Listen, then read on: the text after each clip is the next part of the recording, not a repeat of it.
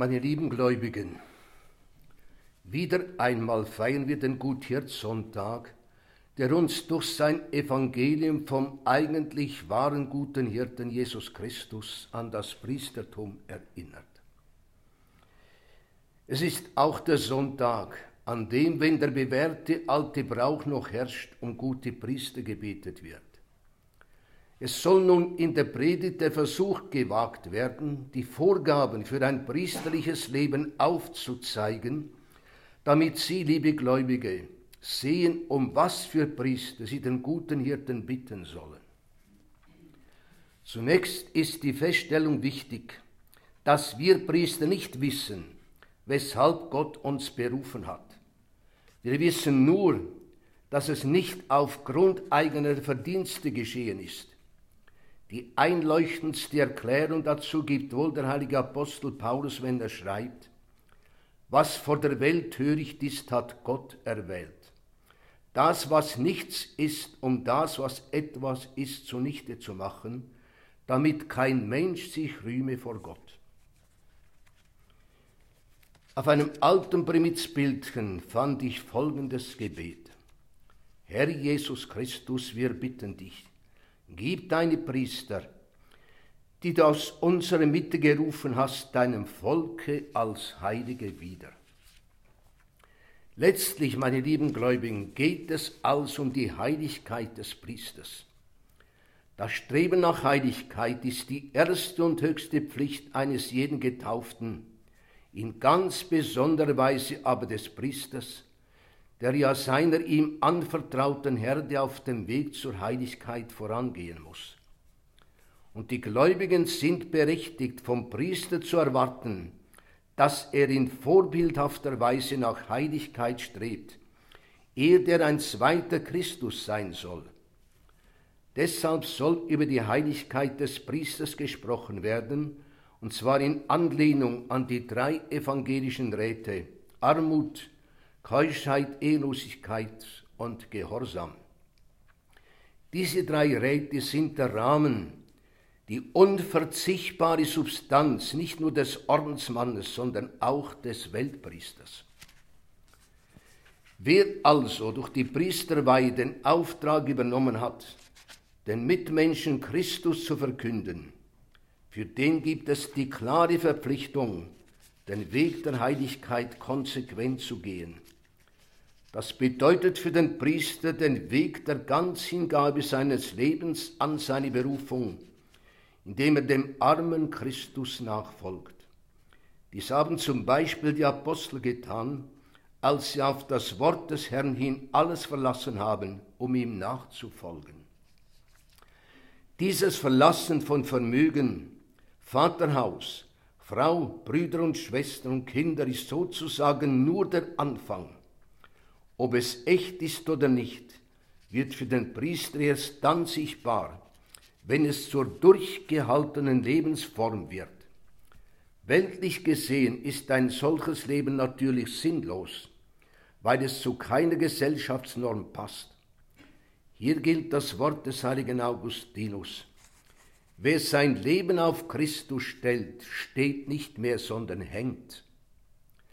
Durch Christus selbst wird aber verbürgt, dass derjenige, der um meinetwillen und um des Evangeliums willen alles verlässt, nicht ins Leere und zwischen alle Stühle und Bänke fällt, sondern getragen wird. Das Streben nach Geld und Reichtum gehört zu den größten Versuchungen, die der Mensch zu bestehen hat. Wie viel Unheil ist im Verlauf der Geschichte über die Kirche gekommen, weil Prälaten und Klöster zu reich geworden sind. Wie viel Vertrauen haben Priester bei vielen Gläubigen verloren, weil sie lieber mit den Reichen Kontakt hatten als mit den Armen. Es gibt aber einen Reichtum, einen unvergleichlichen, nach dem wir alle streben sollen. Der heilige Apostel Paulus nennt ihn, mit allen himmlischen Gaben durch Christus gesegnet zu seinen Gotteskindern vorherbestimmt, besitzen wir die Erlösung nach dem Reichtum seiner Gnade. Diese hat er uns samt aller Weisheit und Einsicht in überströmender Fülle zuteil werden lassen. Wer sich als Priester in seinem Leben ernsthaft um diesen unvergänglichen Reichtum bemüht, wird jenes dauerhafte Glück und jenen inneren Frieden finden, den nur der Herr uns geben kann und der uns verheißen hat, selig die Armen im Geiste, denn ihrer ist das Himmelreich. Zur Armut gehört für den Priester wesensnotwendig, so unbeliebt ja tabu das Wort heute geradezu ist, die Bemühung um die Reinheit des Herzens, also die Tugend der Keuschheit in jungfräulicher Ehelosigkeit. Sie gehört sozusagen zum Instrumentarium des Denkens über Gott.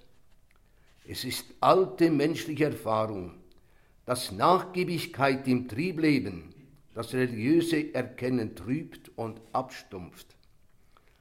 Warum aber erleben wir in der Kirche eine so vehemente Zelebratskrise, dass Priester und Ordensleute zu Tausenden ihr Amt bzw. ihr Orden aufgegeben haben, um heiraten zu können? Exakter gefragt, warum haben wir diese Krise vor allem bei uns im Westen Europas?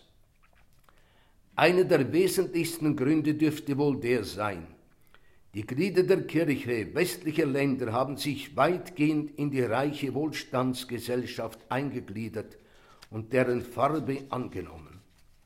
Christus aber hat uns den Auftrag gegeben, ihr seid das Salz der Erde.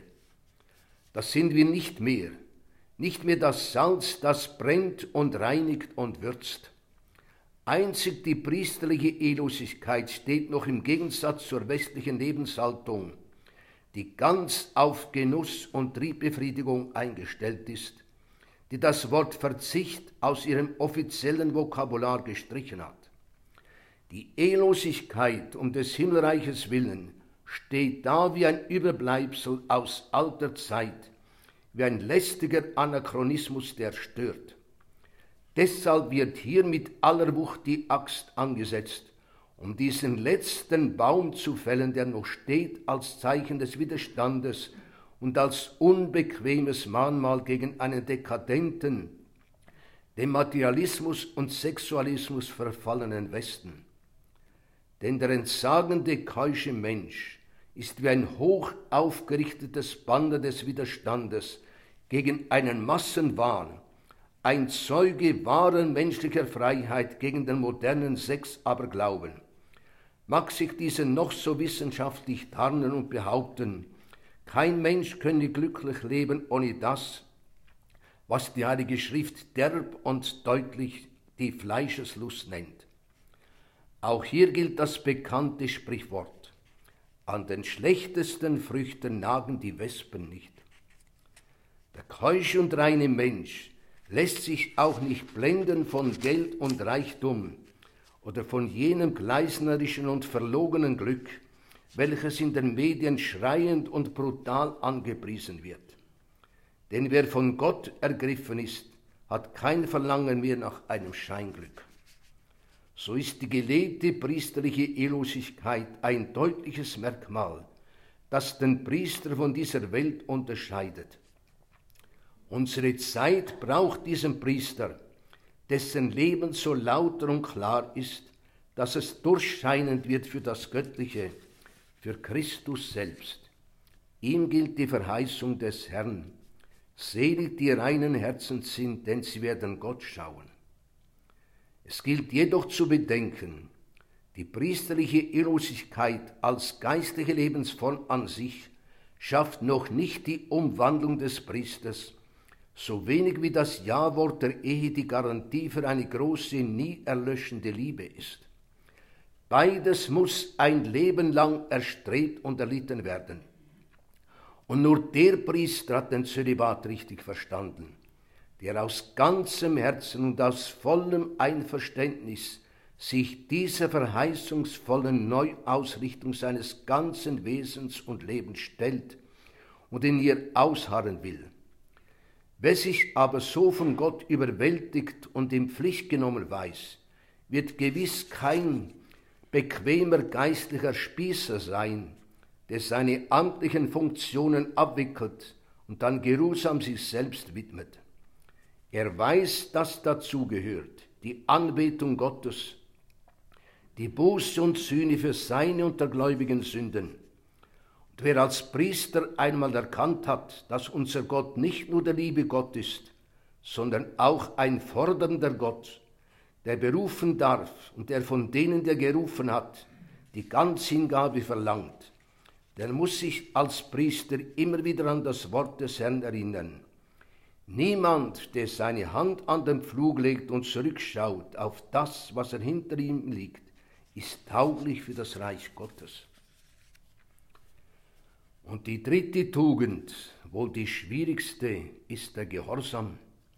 Und zwar Gehorsam bis unter das Kreuz. Früher war es üblich, dass den Primizianten vom geistlichen Vater vor der Primizmesse ein Kreuz überreicht wurde. Ich habe das noch erlebt. Durch diese Handlung sollte dem Neugeweihten klar vor Augen geführt werden, dass er von nun an in besonderer Weise mit dem gekreuzigten Heiland verbunden sei, dass er in dessen engster Nachfolge stehe. Wer nicht sein Kreuz trägt und mir nachfolgt, der kann mein Jünger nicht sein. Dies Wort Christi gilt ganz besonders für den Priester. Die Mutter des heiligen Don Bosco, diese tiefgläubige Italienerfrau, sagte nach der Primizmesse auf dem Heimweg zu ihrem Sohn, Du bist nun Priester, mein Junge. Von jetzt an wirst du jeden Tag die Messe lesen. Das ist deine Gnade ein unschätzbares Gut. Doch denke immer daran, die Messe lesen heißt leiden, heißt anfangen zu leiden bis zum Tode. Jetzt verstehst du vielleicht meine Worte noch nicht, du wirst aber noch an mich denken. Christus hat seinen Aposteln, als er sie aussandte, verheißen, Seht, ich sende euch wie Schafe mitten unter die Wölfe. Das ist ein schmerzliches Gesetz des priesterlichen Lebens. Die Messe lesen heißt Leiden. Täglich wird das Messopfer gefeiert. Überall richtet die Kirche dadurch das Bild des Kreuzes auf.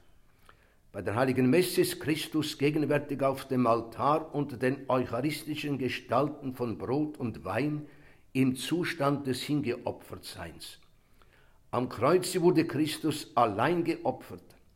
Auf dem Altar opferte sich täglich mit der gesamten Kirche, die an seinem Opfer teilnimmt. Und dasselbe Opfer erwartet er von allen Gliedern der Kirche. Als erster jedoch, noch vor den Gläubigen, nimmt der Priester am Opfer Christi teil. Er ergänzt, was an Christi leider noch fehlt, wie Paulus so kühn formuliert, damit die Verdienste Christi zugewendet werden können. Die Gnade wächst im Priester vor allem durch das Leiden, das er mit Christus trägt.